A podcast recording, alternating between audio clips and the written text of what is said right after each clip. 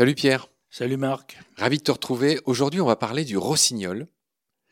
Et je te propose qu'on commence par son nom dans les différentes langues.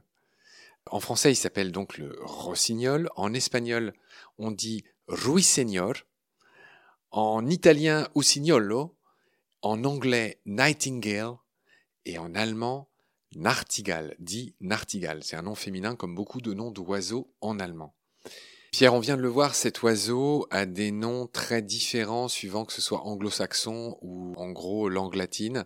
Alors d'où viennent ces différences? Oui, alors pour le latin, on vient d'un diminutif de bas latin qui est euh, Lucignolius, qui vient euh, du latin Lucinia. Et Lucinia, c'est vraiment le nom du rossignol en latin. Linné l'a adopté d'ailleurs comme nom latin scientifique.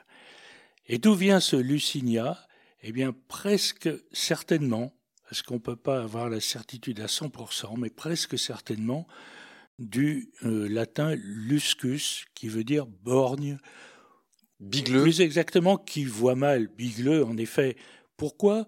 Parce que le rossignol chante la nuit, il est typique de l'oiseau de nuit, et on peut penser que la nuit, bah, il y voit mal. D'ailleurs, de luscus viennent les mots français comme louche, loucher. Un nom pas tellement valorisant finalement, parce que le chant est tellement beau, pourquoi parler de cette difficulté à y voir? C'est ainsi. Un oiseau qui chante la nuit, tu l'as dit, Pierre. Donc, euh, ok, euh, les mots espagnols ruiseñor et usignolo en italien euh, remontent aussi à cette origine qu'on vient de voir avec toi, le loucheur, si, on, ose dire.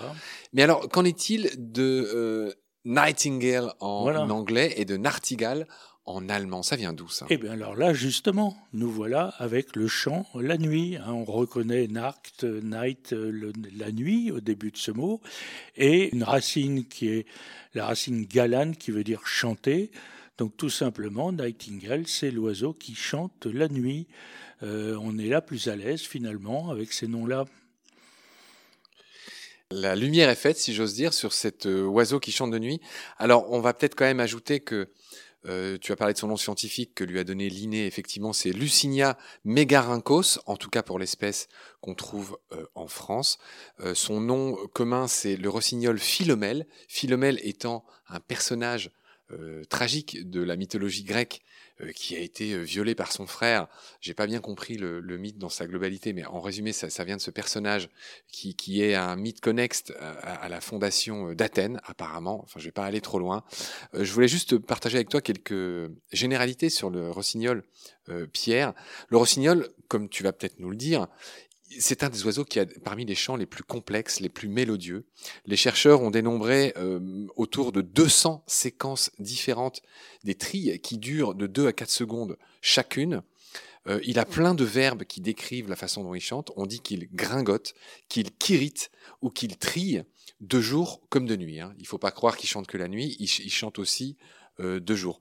Voilà ce qu'on pouvait dire sur le plan, on va dire, biologique, scientifique, sur le, sur le rossignol. Et c'est vrai que euh, Pierre, euh, bah, le rossignol, euh, c'est devenu un symbole de quelqu'un qui chante bien.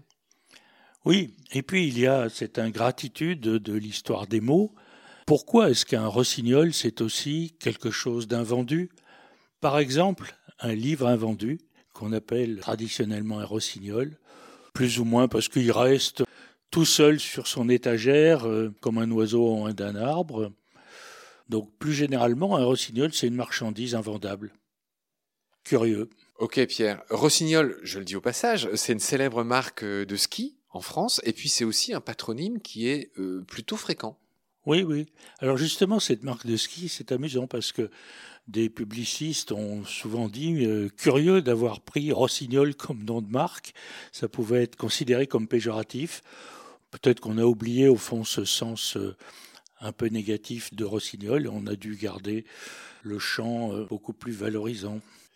Tu signales que le patronyme, le nom de famille Rossignol est assez fréquent en France, 365e dans le nombre de naissances euh, au cours du XXe siècle, et tu dis qu'il est précédé dans ce classement par le nom de famille Merle, qui lui occupe la 318e place. Oui, Merle est plus donné que Rossignol. Absolument. Mais il y a un site internet où on peut très bien trouver tous ces rangs qui ont été mesurés. Parfait Pierre, voilà ce qu'on pouvait dire sur le rossignol. Je te remercie beaucoup pour tes lumières. Je te retrouve très vite pour la suite. On va sans doute parler du merle. D'ici là, prends soin de toi. Salut. Salut Marc.